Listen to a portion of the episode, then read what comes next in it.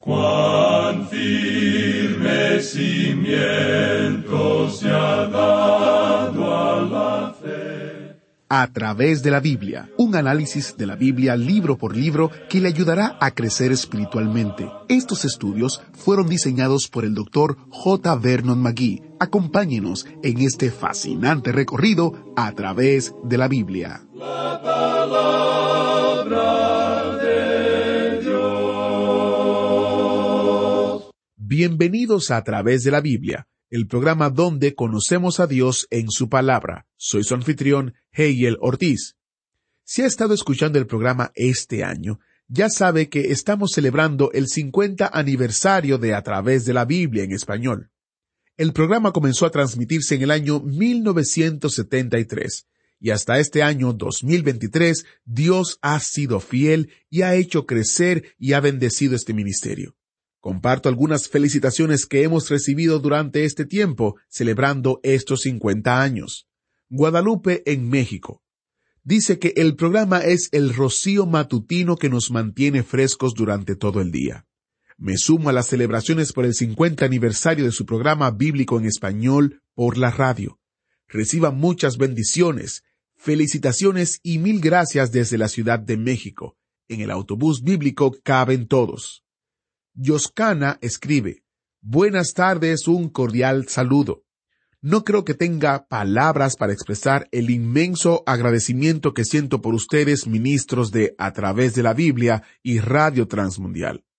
Han bendecido mucho mi vida a lo largo de muchos años. Llevo mucho tiempo siguiéndolos, escuchando cada enseñanza. Han transformado mi vida espiritual. Gracias por sus vidas, los bendigo he recibido la revelación de muchas cosas que antes no entendía y con sus enseñanzas he recibido la luz. Les pido perdón por no haber escrito antes. Les pido que hagan una oración por mí. Muchas gracias por escribirnos. Si nunca se ha comunicado con nosotros, nos encantaría saber de usted.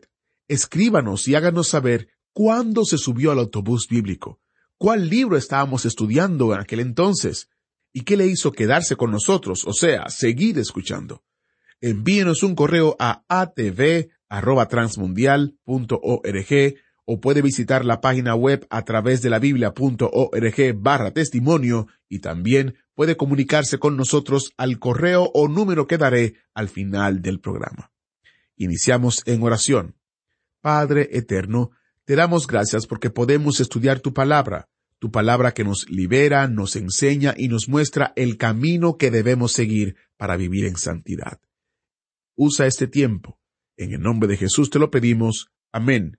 Con nosotros, nuestro maestro Samuel Montoya y el estudio bíblico de hoy. Regresamos hoy, amigo oyente, al capítulo cuatro de esta primera epístola del apóstol Pablo a los tesalonicenses. Vamos a continuar nuestro estudio en este capítulo y en nuestro programa anterior llegamos hasta el versículo nueve. Pero cierto amigo nos dijo que había escuchado el programa anterior y dijo algo en cuanto a esto. Él es un buen amigo, alguien que tiene un verdadero discernimiento espiritual, y él dijo, ustedes no clarificaron esa palabra santificación, porque ustedes aparentemente dependen de que la gente haya escuchado ya la explicación que dieron en cuanto a la epístola a los romanos. Y amigo oyente, eso es exactamente lo que hicimos. Reconocemos que hay muchos de ustedes que han comenzado a escucharnos recientemente, ya que opinamos que nuestra audiencia ha crecido mucho desde que estudiamos la epístola a los romanos. Por tanto, queremos regresar otra vez a esa palabra santificación que encontramos en el versículo tres, y vamos a tratar de aclarar un poco esta palabra. Mencionamos en nuestro programa anterior que existe aquello que se conoce como la santificación por posición. Eso quiere decir que Cristo ha sido hecho santificación para nosotros y que nosotros somos aceptos en el amado, y que no seremos nunca más salvos en el momento de recibir a Cristo que de aquí a un millón de años porque somos aceptos en Él. No hemos sido aceptados por lo que somos, y por tanto, la santificación quiere decir la perfección en cuanto a posición se refiere. Pero también existe una santificación que es algo práctico. No es en cuanto a la posición, sino en cuanto a la práctica. Y eso es algo en lo cual usted y yo estamos trabajando aquí en esta tierra. Deberíamos decir que es el Espíritu Santo que está obrando esto en nosotros hoy, porque usted y yo no podemos hacer nada en cuanto a la perfección. La santificación, por tanto, no significa eso. Si hubiera sido así, entonces Pedro no podría haber dicho que los santos hombres de Dios hablaron siendo inspirados por el Espíritu Santo. Ahora, ¿fue Moisés santo? Sí, lo fue. Pero no lo fue en su vida. Y estoy seguro que David, quien escribió la mayoría de los salmos, no llenaba tampoco los requisitos para la perfección en esta vida. Ahora yo quiero decirle algo, amigo oyente, y espero que usted no deje que esto se conozca demasiado, pero he descubierto que yo no soy perfecto. De eso me di cuenta hace mucho tiempo. Pero me regocijo de que he sido aceptado en Cristo. Si no hubiera sido por eso, entonces yo estaría muy preocupado. Ahora, ¿qué es lo que significa entonces la santificación? El significado básico de la palabra indica aquello que ha sido separado para Dios. Es decir, que usted es un pecador perdido y yo soy un pecador perdido hasta cuando llegamos a Cristo. Entonces, cuando llegamos a Cristo, hemos sido separados para su uso. Ahora usted tiene eso mismo en el tabernáculo en los días del Antiguo Testamento. Dios le estaba enseñando a esta gente las grandes doctrinas a través de lecciones muy sencillas. En el tabernáculo ellos tenían ciertos vasos, ciertos utensilios que se usaban en los holocaustos y sacrificios. Estos podían ser ollas, vasos, y también había tenedores y cucharas. Después de haber pasado ellos por cuarenta años en el desierto, esas cosas habían sido, bueno, usadas, golpeadas y maltratadas mucho. No creemos que hayan sido muy atractivas. Creemos que cualquier ama de casa hubiera dicho, bueno, yo creo que es hora ya de comprar un juego nuevo. Hay que dejar estos a un lado y comprar nuevos. Pero estos son llamados vasos santos. ¿Por qué son llamados vasos santos? Porque habían sido separados para el uso de Dios. Así es. Y cualquier persona que llega a Cristo es salva, es redimida, ahora pertenece a Cristo y es separada para Él. Eso es lo que Pablo quiere decir aquí, y vamos a leer nuevamente parte del versículo tres donde dice, Pues la voluntad de Dios es vuestra santificación. Usted ha sido separado para un propósito santo. Ahora, ¿qué quiere decir con propósito santo? Pues para el uso de Dios. Cada hijo de Dios, no solo los predicadores o los misioneros o los obreros cristianos, como los llamamos nosotros, aquellos que dedican todo su tiempo para la obra del Señor, sino todo creyente, ha sido separado para el uso de Dios. Y ahora él dice, esta es vuestra santificación. Es decir, usted ha sido separado ahora para Dios. Y a causa de esto, dice la segunda parte de este versículo tres, que os apartéis de fornicación. Hay muchos hoy que piensan que pueden cometer cualquier clase de pecado, especialmente los pecados del cuerpo, los pecados de la carne. Y en aquel día toda idolatría tenía envuelto el sexo en ella. En el día de hoy estamos viendo un incremento en la adoración de Satanás y el satanismo y toda clase de amuletos y ritos y muchas otras cosas que se están utilizando hoy en ciertos ritos religiosos, cosas que dicen que le van a dar a usted buena suerte. Y otros tratan de descubrir el futuro a través de la astrología. Ah, que usted nació bajo el signo del cabrito y eso indica que usted es muy duro de cabeza o algo por el estilo. Bien, amigo oyente, permítanos decirle que tenemos demasiado de eso hoy, y el sexo está envuelto en esto. Y desafortunadamente, hoy, de vez en cuando, demasiado frecuente, digamos de paso, uno escucha de algún obrero cristiano que se ha mezclado en algo de esto y es culpable de algún pecado de sexo. Y desafortunadamente también hay algunas iglesias que defienden a los ministros que han sido culpables de esto. Y como resultado, uno se pregunta qué clase de vida están viviendo los miembros de esa iglesia para defender algo así. Así es que hoy tenemos a gente que supuestamente tiene que haber sido separada para el uso de Dios. Pablo nos está diciendo que usted no puede hacer eso y ser usado también por Dios. Usted no puede ser un predicador, usted no puede ser un cantante, usted no puede ser un maestro de la escuela dominical, usted no puede ocupar algún cargo en la iglesia, Usted no puede ser un obrero hoy. No interesa quién sea usted. Usted, amigo oyente, arruinará la obra de Dios si hace esas cosas cuando usted ha sido separado para el servicio de Dios. Luego en el versículo cuatro de este capítulo cuatro de la primera epístola a los tesaronicenses, Pablo dice, que cada uno de vosotros sepa tener su propia esposa en santidad y honor. Hoy tenemos que los jóvenes, principalmente, conocen todo en cuanto al sexo. Nuestros jóvenes hoy, especialmente aquellos que se han metido en el movimiento de la rebeldía juvenil. La inmoralidad hoy es realmente sorprendente. Cierto estudiante de una universidad que estaba teniendo estudios bíblicos indicó lo siguiente en cuanto a lo que él observó en ese lugar. Él iba a tener reuniones bíblicas con los jóvenes y dijo que el dormitorio de los muchachos era Sodoma y el dormitorio de las niñas era Gomorra. Él decía que allí tenía lugar toda clase de inmoralidad.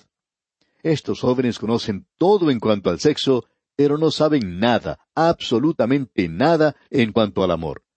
Y Dios nos está diciendo aquí que uno debe guardar su cuerpo para la relación matrimonial.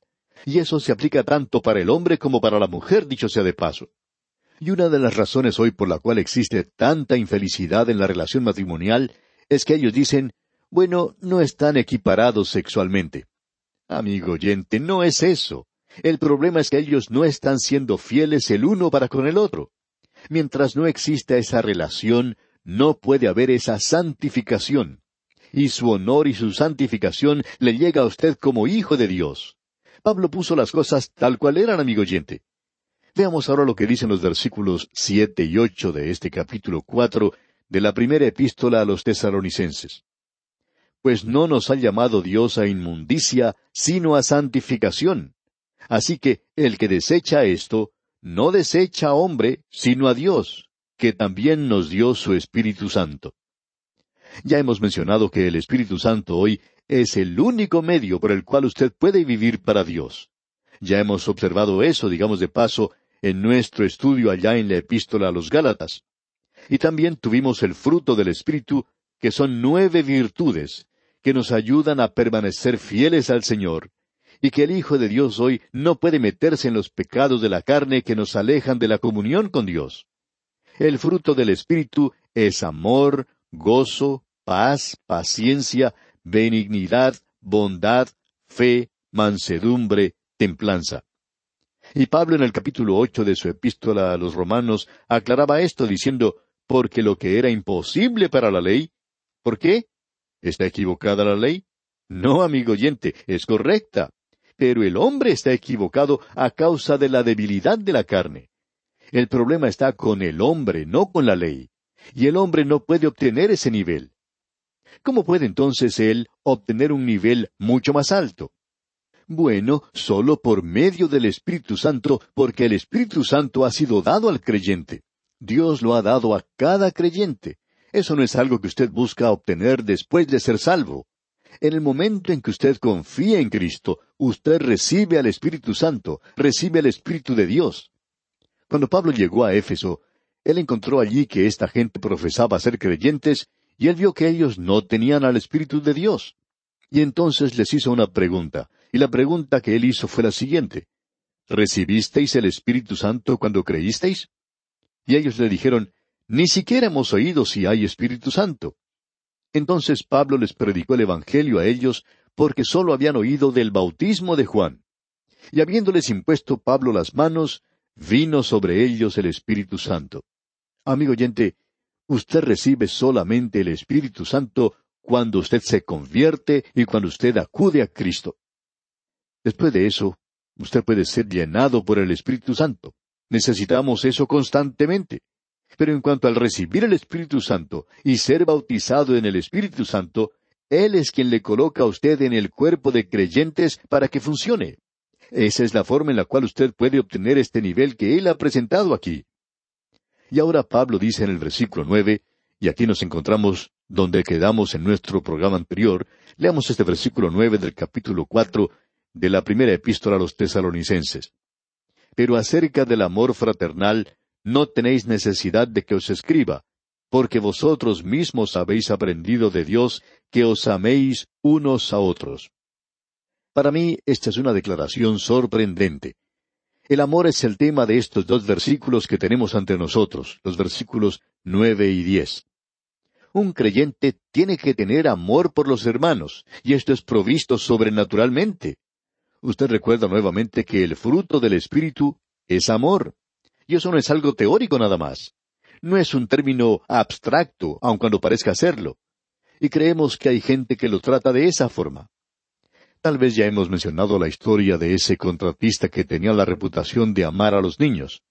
Él era un creyente y enseñaba una clase de la escuela dominical de niños y niñas, y estaban todos juntos. Y él tenía la reputación de querer mucho a los niños. Pues bien, cierto día él tuvo que hacer una acera o un andén de concreto junto al camino. Él tuvo que dejar su trabajo cuando el concreto, el cemento, aún estaba fresco. Cuando regresó al día siguiente, descubrió las pisadas de pequeños niños en el concreto que él había dejado. Bueno, él se enojó mucho y comenzó a decir todas las cosas que iba a hacer con esos niños. Él fue a hablar con los vecinos y les recriminó en cuanto a permitir a los niños que jugaran e hicieran eso. Y uno de sus amigos que le escuchó hablando así le dijo, Oye, pero yo pensaba que tú amabas a los niños. Entonces el contratista respondió, Yo los amo en lo abstracto, no en el concreto. Y amigo oyente, hay muchas personas que demuestran que su amor por los creyentes es en lo abstracto, no en lo concreto. Y eso, después de todo, puede ser producido solamente en los corazones de los creyentes por medio del Espíritu Santo, porque en el momento en que Pablo menciona el Espíritu Santo, él dice, pero acerca del amor fraternal, no hay necesidad de que yo les escriba en cuanto a esto, porque ustedes ya han sido enseñados de parte de Dios a que se amen los unos a los otros. Y creemos que esa es una de las marcas, esa es una de las señales por las cuales uno puede identificar al Hijo de Dios. El autor de estos estudios bíblicos, el doctor J. Vernon McGee, contaba que él tenía un compañero de estudio con el cual acostumbraba a luchar siempre y a discutir, y siempre estaban tratando de salir de paseo con la misma muchacha y toda esa clase de cosas que hacen los jóvenes. Eran muy amigos, pero al mismo tiempo tenían sus desacuerdos, sus peleas. En cierta ocasión, luego de haber luchado por mucho tiempo, el amigo le dijo lo que pensaba del doctor Magui. Y lo que dijo no era muy bueno. Luego el doctor Magui le respondió y le dijo lo que él también pensaba de él. Y eso tampoco era muy bueno. Pero de pronto, el doctor Magui dijo, ¿sabes? Tú eres la mejor prueba que tengo de que yo soy un hijo de Dios. Y a esto su amigo le preguntó, ¿y qué quieres decir con eso? Y el doctor Magui le respondió, Tú sabes que una de las evidencias de que tú eres hijo de Dios, que Juan enfatiza y que se enseña en la primera epístola a los tesalonicenses, es que Dios le enseña a uno a amar a su hermano. Y a pesar de que tú eres la peor clase de persona que he conocido, de que tú eres la persona más despreciable, yo te amo. Él lo miró un poco sorprendido, es decir, el amigo miró al doctor Magui un poco sorprendido y comenzó a reírse y dijo, Sabes, yo también te amo y tú eres mucho peor de lo que yo soy. Amigo oyente, podemos amar a una persona aunque sea difícil de tratar porque Él es nuestro hermano ya que es hijo de Dios. Y esa persona también nos puede amar a nosotros. Amigo oyente, esa es la prueba de que usted es un hijo de Dios. Esa es la evidencia. Y hay algo malo cuando usted no ama a sus hermanos. Es por eso que Pablo menciona esto aquí. Leamos nuevamente el versículo nueve y también el versículo diez de este capítulo cuatro. Pero acerca del amor fraternal, no tenéis necesidad de que os escriba, porque vosotros mismos habéis aprendido de Dios que os améis unos a otros. Y también lo hacéis así con todos los hermanos que están por toda Macedonia. Pero os rogamos, hermanos, que abundéis en ello más y más. Hay algunos santos que no son muy fáciles de amar. Alguien dijo lo siguiente, el morar arriba con los santos en amor, eso será la gloria. Pero el estar aquí abajo con los santos que conozco, bueno, eso es otra historia. Y amigo oyente, debemos decir aquí que estos que se mencionan en la primera epístola a los tesalonicenses amaban a todos los hermanos. Ahora, ¿qué es lo que queremos decir con esto? Pero rogamos, hermanos, que abundéis en ello más y más. Evidentemente, su amor no había llegado al punto óptimo de la vida. Ellos no habían podido alcanzar la cima todavía. El amor de ellos podría trastabillar un poco. Y amigo oyente, a veces a causa de nuestras propias personalidades tenemos conflicto con nuestros hermanos. Quizá no sería bueno el que tratáramos de abrazar a esa persona y caminar juntos demasiado tiempo. Pero eso no quiere decir que usted le odie. Usted aún puede amarle como hijo de Dios. Y amigo oyente, esa es una verdadera prueba hoy. Si usted quiere comprobar si es verdadero, genuino o no, entonces aquí tiene lugar donde hacerlo. ¿Ama usted a sus hermanos? Y luego Pablo dice en el versículo once, y que procuréis tener tranquilidad. Eso es algo interesante. Ese es un mandamiento para los creyentes, que procuréis tener tranquilidad. Ahora eso de procurar también se podría traducir como estudiar. Tenemos toda clase de escuelas y colegios para enseñarle a la gente a hablar hoy. Cada colegio tiene su clase para enseñar a hablar en público. Y nos hubiera gustado que hubiera alguna clase donde se le enseñara a la gente a estar tranquilos. Hay muchos santos hoy que necesitan un curso para aprender a estar tranquilos. Es como esa señora que fue a una reunión de lenguas en cierta ocasión, y uno de los líderes pensó que ella estaba interesada. Se dirigió a ella y le dijo, Señora, ¿le gustaría a usted hablar en lenguas? A lo cual ella respondió, No, lo que me gustaría es perder unos diez metros de la que yo tengo ahora. Amigo oyente, necesitamos procurar tener tranquilidad. Y ese es un mandamiento, digamos de paso. Y el versículo once continúa diciendo, y ocuparos en vuestros negocios. Eso es algo bueno. Lo que eso quiere decir es que debemos cuidar nuestros propios asuntos. Eso es algo bueno para los creyentes hoy. No meterse en las cosas de los demás. Y luego continúa en este mismo versículo once diciendo, y trabajar con vuestras manos de la manera que os hemos mandado. Creemos que cada creyente debería realizar alguna clase de actividad por medio de la cual él esté haciendo algo que es tangible para Dios en el presente y eso es algo realmente maravilloso. Y luego Pablo dice aquí en el versículo doce, a fin de que os conduzcáis honradamente para con los de afuera, y no tengáis necesidad de nada. Aquí se menciona que debemos conducirnos debemos andar honestamente. Y eso es algo que los santos necesitan hoy. Nosotros como creyentes debemos comportarnos de una manera que sea honrada y honesta. Hay algunas personas que no actúan de esa manera. Y un hijo de Dios no puede comportarse así, porque debemos andar honradamente para con los de afuera, y no tengáis necesidad de nada, porque Dios nos juzgará si nosotros no andamos honradamente. Ahora, en nuestro próximo programa vamos a continuar nuestro estudio en uno de los pasajes que, según creemos, es el más grande en cuanto a la profecía para la Iglesia. Y será comenzando en el versículo trece del capítulo cuatro de la primera epístola a los tesaronicenses. Le invitamos, pues, a que nos acompañe. Y como siempre lo hacemos, le sugerimos leer los versículos restantes de este capítulo cuatro, así como también el capítulo cinco. De esta forma estará usted mejor preparado para la continuación de este interesante estudio. Al despedirnos dejamos con usted esta advertencia divina. Pues no nos ha llamado Dios a inmundicia, sino a santificación. Que el Señor le bendiga ricamente. Agradecemos que nos acompañara en el estudio de hoy. Le invitamos a que visite nuestro sitio en internet a través de la biblia.org. Ahí puede suscribirse para recibir las notas y bosquejos de lo que estamos estudiando y noticias del ministerio. También encontrará la variedad de libros y materiales gratuitos que tenemos para usted. El sitio es a través de la biblia.org. Todo lo que hacemos es posible gracias al Señor y a personas como usted que se unen a nosotros en la obra de llevar la palabra entera al mundo entero. A través de la Biblia es una producción de Radio Transmundial.